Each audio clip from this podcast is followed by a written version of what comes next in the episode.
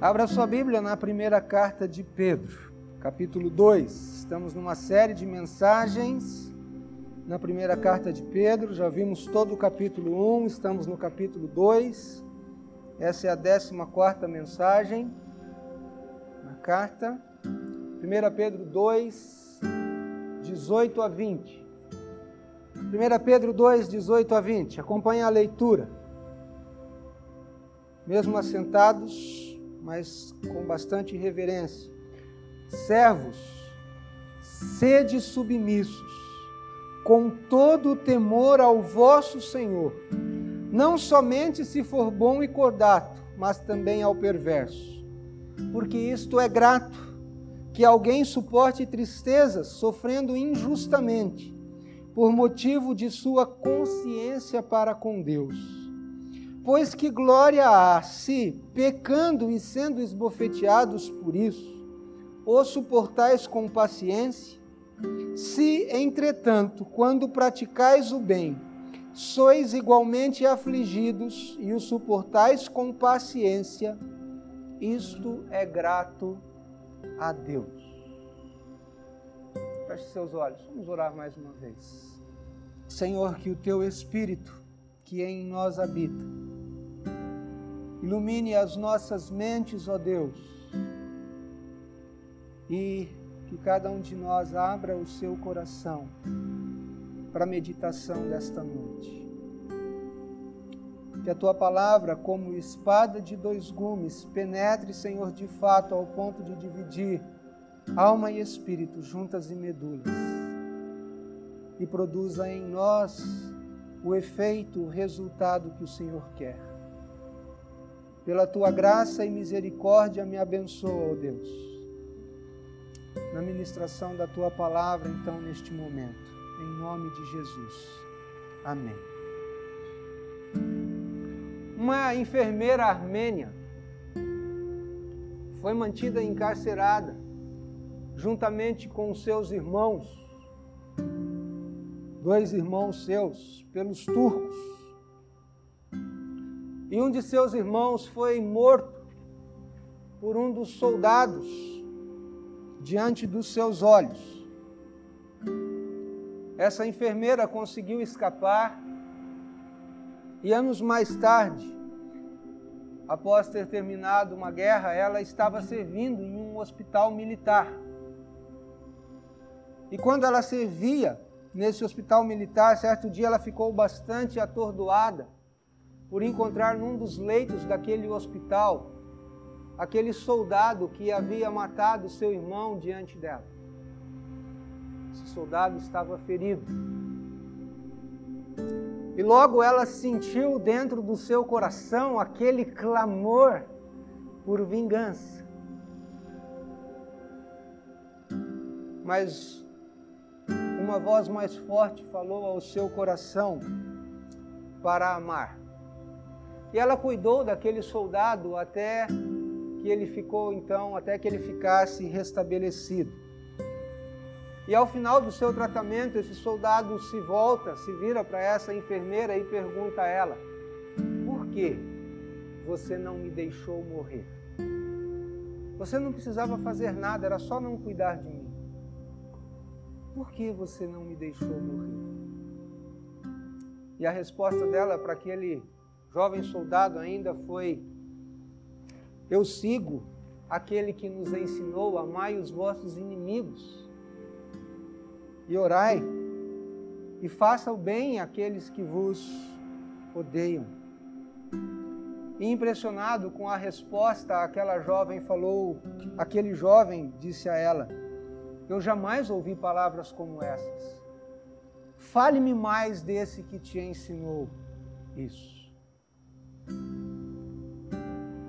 Irmãos, cada dia mais eu fico assim admirado com a capacidade que Deus tem de fazer as coisas mais inusitadas, de fazer algumas coisas do jeito mais esquisito de nos pedir algumas coisas que parecem absurdas e as mais difíceis de realizarmos. Fico cada vez mais admirado com Deus nos pedir algumas coisas que se fosse eu faria completamente diferente. Eu acredito que se eu fosse Deus, eu acabaria com o sofrimento, tiraria o pecado, a dor da humanidade. E tenho certeza que eu estragaria tudo também ao fazer isso. Ainda bem que eu não sou Ele. Penso na maturidade dessa enfermeira.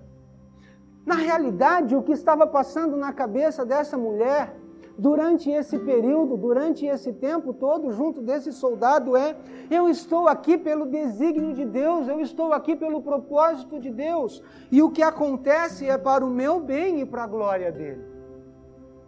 E como isso muda a perspectiva e a nossa reação diante das situações ou diante a, a, das circunstâncias mais esquisitas, mais difíceis, mais a, incompatíveis com a nossa natureza.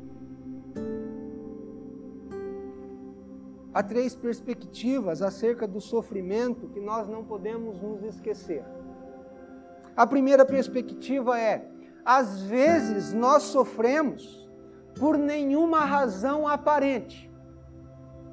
Às vezes nós sofremos por nenhuma razão aparente. O simples fato de vivermos num mundo corrompido pelo pecado, o fato de vivermos num mundo ah, manchado pelo pecado, já é suficiente.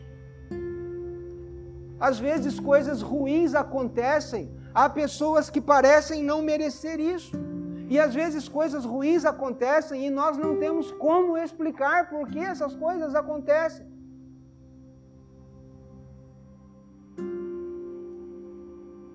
Não temos respostas a todos os sofrimentos. A segunda perspectiva que nós não podemos perder, às vezes nós sofremos por causa de erros que nós cometemos. Se há um sofrimento por nenhuma razão aparente, há sofrimento por erros que às vezes cometemos também. Se você descumpre a lei, você está sujeito às penas da lei e a pagar pelo seu erro diante da lei, pagar pelo seu crime. E às vezes nós sofremos injustamente nas mãos dos outros. E é isso, e é essa terceira perspectiva do sofrimento que Pedro tem em mente ao escrever esses versos aqui no capítulo 2. Nós cumprimos todas as regras, nós fazemos tudo o que é certo, somos submissos e às vezes entramos em dificuldades mesmo assim. Às vezes fazemos o nosso trabalho honestamente, às vezes você dá o melhor de você para a empresa a qual você trabalha, se esforça, procura crescer, procura ah, ah, se desenvolver. E aquele seu colega folgado é promovido no seu lugar.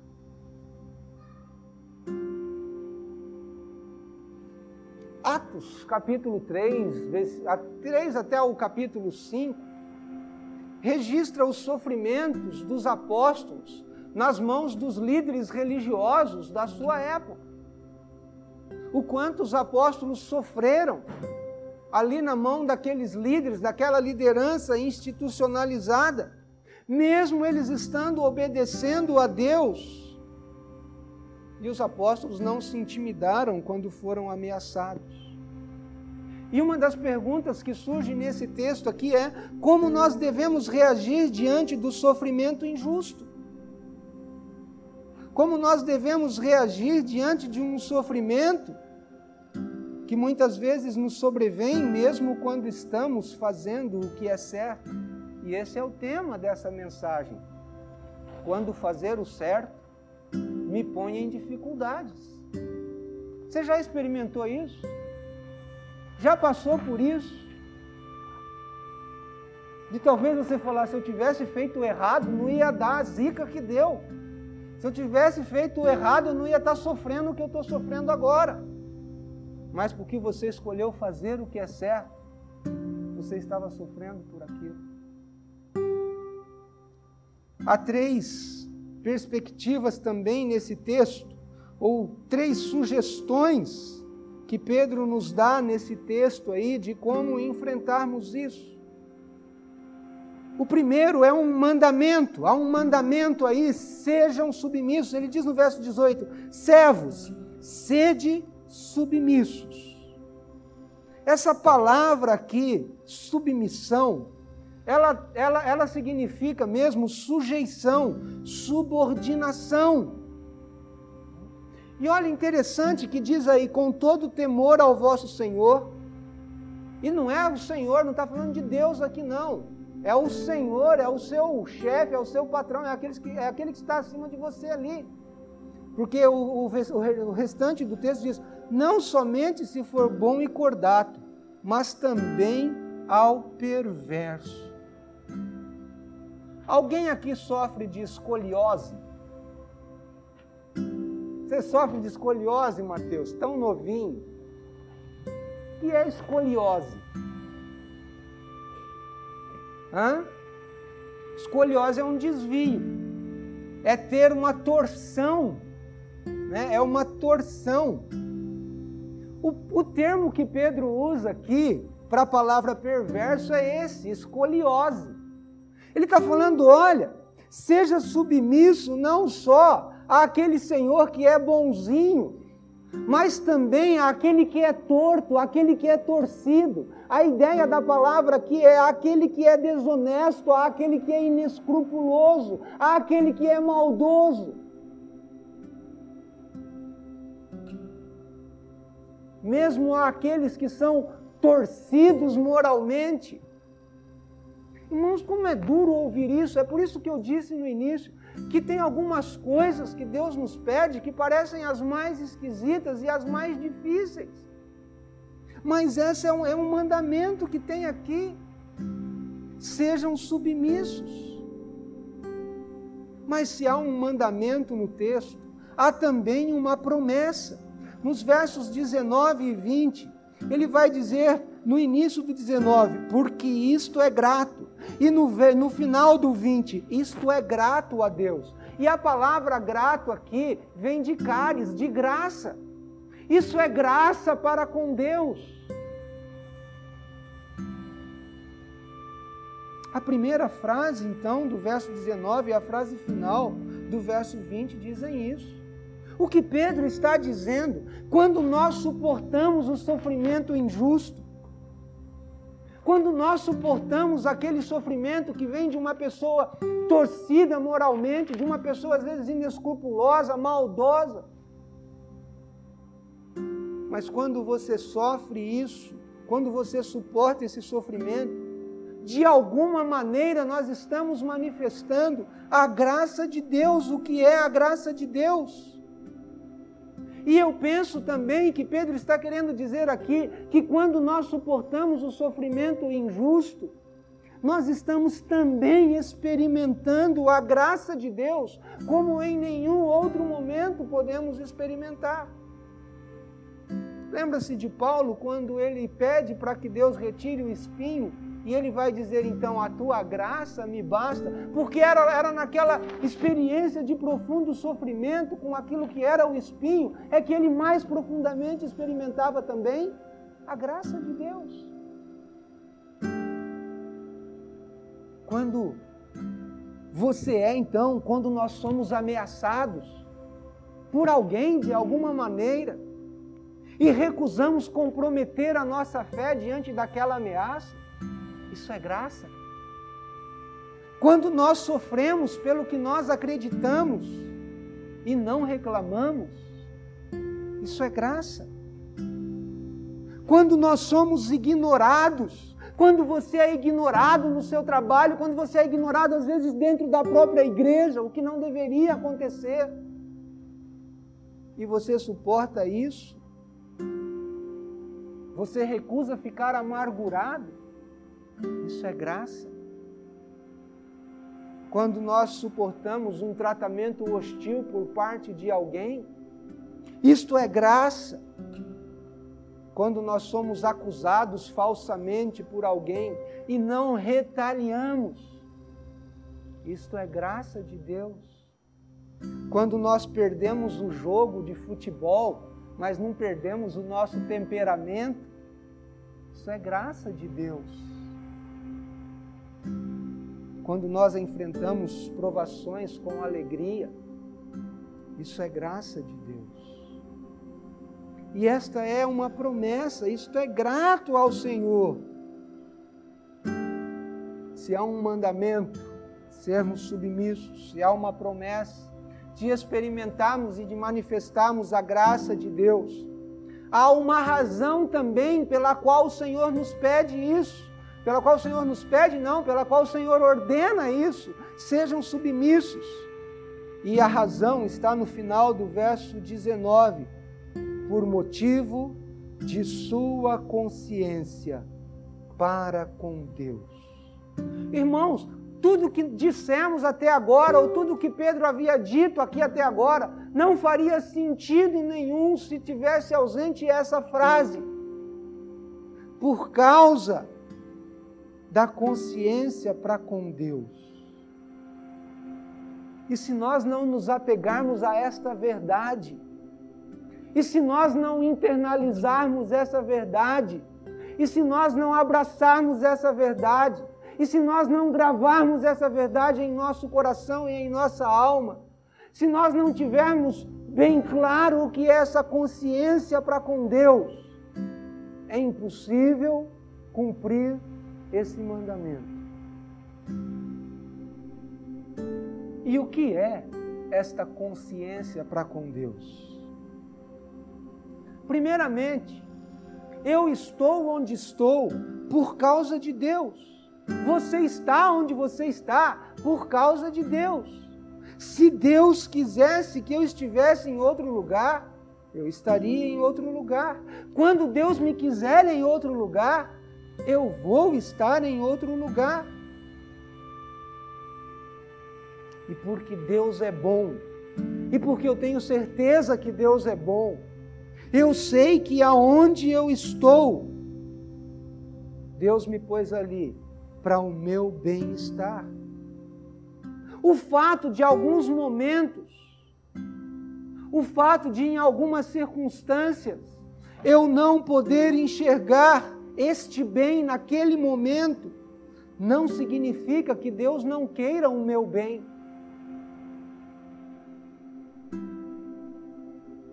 Nós precisamos ter a consciência de que as promessas de Deus cobrem todos os detalhes da nossa vida.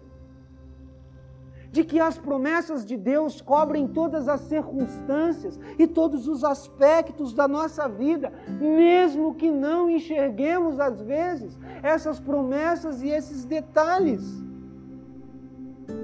Deus às vezes permite sim que coisas injustas aconteçam. Deus permite sim que coisas aparentemente prejudiciais à nossa vida nos aconteçam. E pode ser que muitas dessas vezes, muitas dessas circunstâncias, eu não entenda quando estiver passando por elas.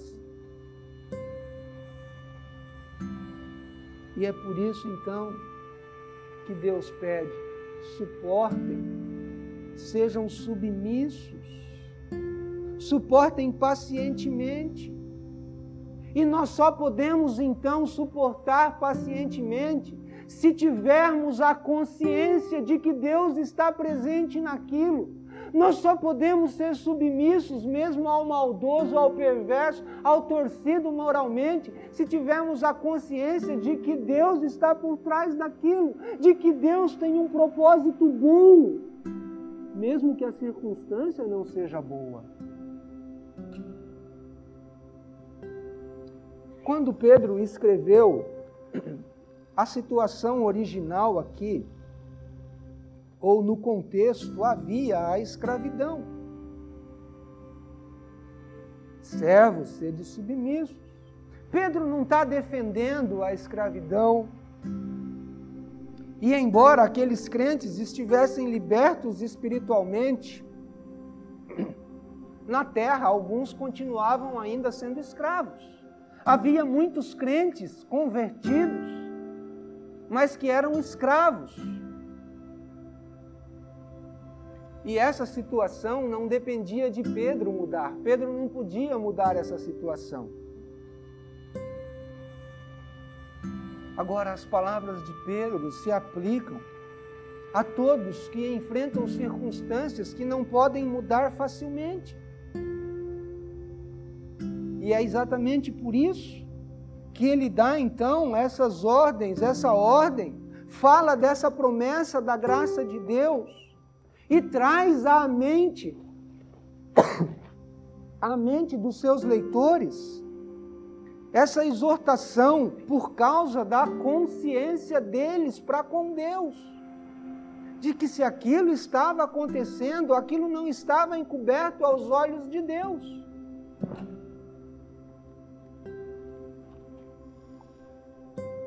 Em muitas circunstâncias que nós passamos em nossa vida, a forma de você encará-las, a forma de você enfrentá-las, e principalmente aquelas circunstâncias que são injustas, elas dependem, ou vai depender, a maneira como você vai enfrentá-las vai depender se você está ou não consciente de Deus. Se você acredita ou não que o que Deus tem ou que Deus o tem aonde tem e passando pelo que está passando, porque Ele tem um propósito, mesmo que você não possa enxergar esse propósito. Quando nós podemos responder do fundo do nosso coração um sim a essa pergunta, você crê que está onde está? E você crê que mesmo nas situações adversas, Deus está presente e sabe o que, que está acontecendo? Se você puder responder sim, você vai saber suportar com paciência, você vai saber sujeitar-se, você vai saber enfrentar o sofrimento, sofrer injustamente, por motivo da sua consciência, então, para com Deus. Os escravos naquela época, não existia um sindicato dos escravos. Eles não tinham para quem reclamar. Eles não tinham um, um, corpo, uma corporação que eles pudessem se unir, fazer greve, fazer as suas reivindicações. Eles não tinham advogado para defendê-los. Eles não tinham nenhuma proteção legal. Eles não tinham ninguém para resolver as suas disputas. Pedro estava falando com escravos que não tinham nenhum direito. Se compararmos, a nossa situação hoje ela é diferente. Mas há muitas semelhanças também. Porque a grande questão aqui é o coração. A grande questão está aqui. A questão de Pedro aqui não é a circunstância em si, mas a questão de Pedro aqui é teológica, é sobre Deus que Pedro está falando.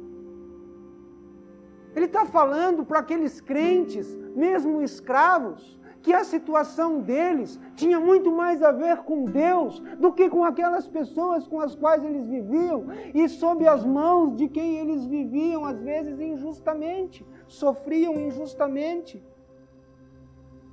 É uma questão de coração acreditar que Deus está envolvido, mesmo nos piores momentos da nossa vida. É uma questão de coração crer que Deus está lá ou não. Sabe por quê? Porque quando nós nos esquecemos de Deus, quando você se esquece de Deus, você vai ceder quando você estiver desanimado. Se você se esquece de Deus, ao invés de você se submeter, você vai começar a culpar os outros. Porque se você não tiver consciência de Deus, você vai começar a abrigar no seu coração sentimentos pecaminosos. Porque se não tivermos consciência de que Deus está naquilo, nós vamos agir de maneira precipitada, nós vamos querer dar uma mãozinha naquilo que às vezes Deus está fazendo. Se nós não tivermos consciência que Deus está na, presente naquela situação, nós vamos buscar vingança. Nós suportamos os maus tratos mais pacientemente e sem ressentimento, com consciência de que Deus está presente. Se temos essa consciência de que Deus está presente, nós vamos quebrar aquela cadeia de violência.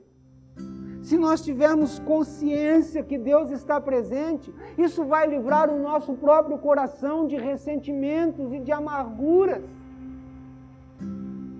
Se nós tivermos consciência que Deus está presente, nós vamos ter uma oportunidade de demonstrar o poder de Cristo agindo na nossa vida, porque su suportar sofrimento injusto é, só é possível pela graça de Deus. Nem quando é justo nós suportamos.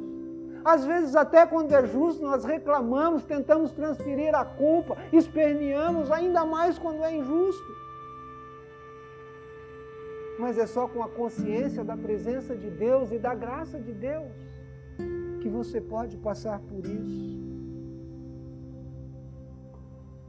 Com consciência de que Deus está naquilo ou presente, você prova a sua confiança na justiça de Deus também.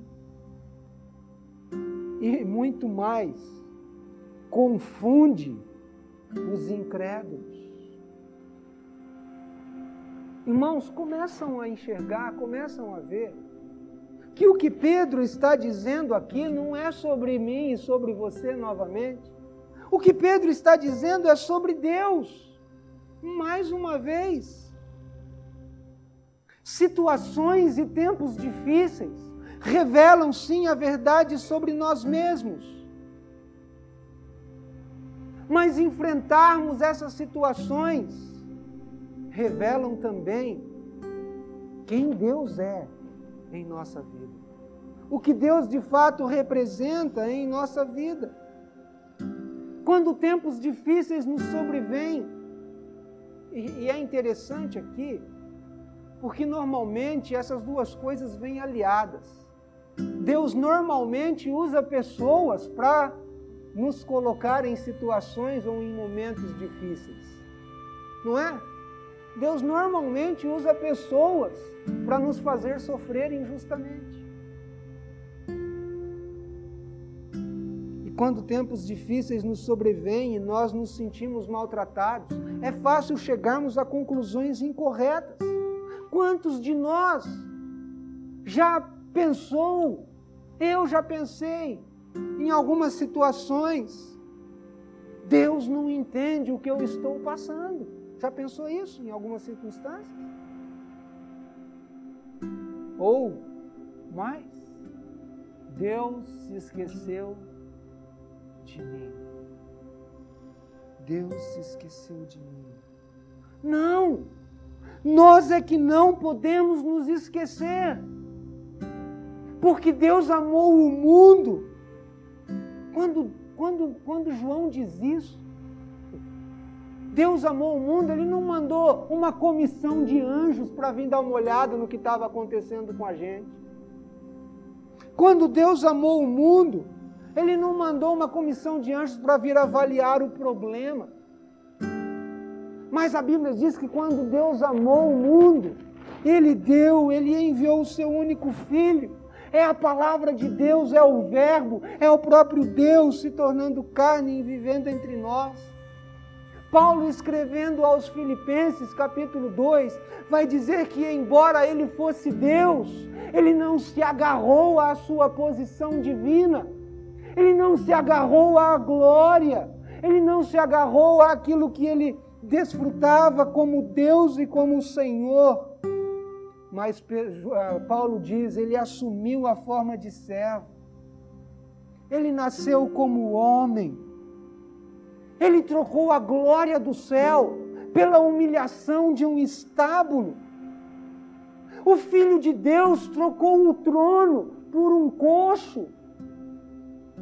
O Filho de Deus, embora fosse rico, se fez pobre por causa de nós, por minha causa e por sua causa.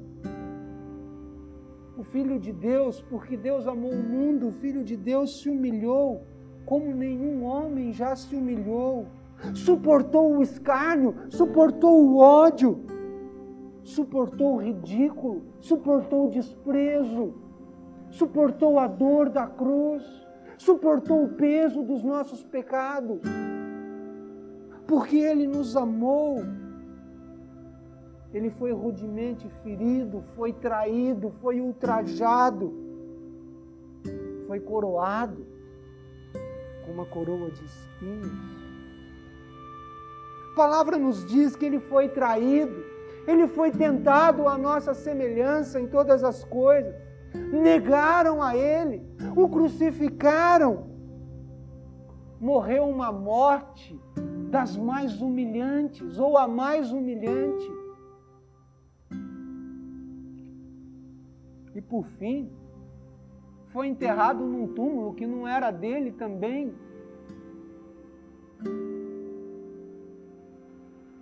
Quando nós sofremos injustamente, Deus sabe sim o que isso significa. Deus sabe sim, compreende muito bem a dor que vai no nosso coração, porque Ele experimentou isso, Ele viveu isso. Quando, concluindo, quando o anjo aparece a José, e o anjo repete uma profecia lá do profeta Isaías, diz uma, uma virgem conceberá e dará à luz um filho, e ele será chamado Emanuel, que quer dizer Deus conosco. Deus conosco. Irmãos, há tantas coisas que nós não sabemos, tantos mistérios na nossa vida que não podemos contar e que não conseguimos entender. Tantas coisas que nos acontecem ou acontecem a pessoas que estão à nossa volta que não conseguimos explicar. E entendemos muito menos algumas coisas que acontecem a nós mesmos. A vida muitas vezes é como uma estrada sinuosa assim. Mas o cristão sabe, e o cristão precisa ter consciência, e por causa da sua consciência para com Deus, ele pode então dizer: Emanuel, Deus está comigo. Deus sabe o que está acontecendo. Deus sabe o que eu estou passando. Isso é graça. Isso é bondade do Senhor. Se você que está aqui nesta noite ainda não conhece o Senhor Jesus, que pode dar essa perspectiva e essa consciência também, de que a sua vida pode ser diferente, de que há um propósito para tudo que acontece, que o Senhor pode transformar assim como fez com José, e José reconheceu isso José do Egito. Quando seus irmãos chegam ali no Egito, ele diz aos seus irmãos: O mal que vocês intentaram contra mim, Deus transformou em bem. Quando você puder, então, quando pudermos então dizer: Senhor, o mal que o meu chefe, o mal que eu suporto às vezes na minha família, o mal, as injustiças que eu sofro no meu trabalho, as injustiças que sofremos às vezes no nosso país, as injustiças que sofremos às vezes dentro da própria igreja, as injustiças que você sofre diante das circunstâncias mais difíceis, complicadas, inexplicáveis. Você pode ter uma perspectiva você pode ter uma força diferente para enfrentá-las, se você tiver consciência de que Deus está presente, de que o Senhor Jesus é o Deus conosco, de que nada que nos acontece escapam aos olhares dele. Se você ainda não tem o Senhor Jesus em sua vida, se você ainda não tem como o seu Salvador e como o seu Senhor, se você não tem essa perspectiva, mas vive se lamentando pelos sofrimentos e pelas injustiças, saiba que é um sofrimento muito maior e esse muito justamente há de recair sobre todos aqueles que não se arrependerem dos seus pecados e não crerem em Jesus Cristo como Senhor e Salvador de suas vidas. Esse sim, um sofrimento justo. Mas se você crê em Jesus, Ele pode lhe dar uma nova perspectiva, uma nova visão e um novo coração para enfrentar mesmo as adversidades aqui neste mundo e andar altaneiramente. Servos, em tudo sejam submissos, mesmo se você estiver sofrendo injustamente. Que Deus nos abençoe. Amém.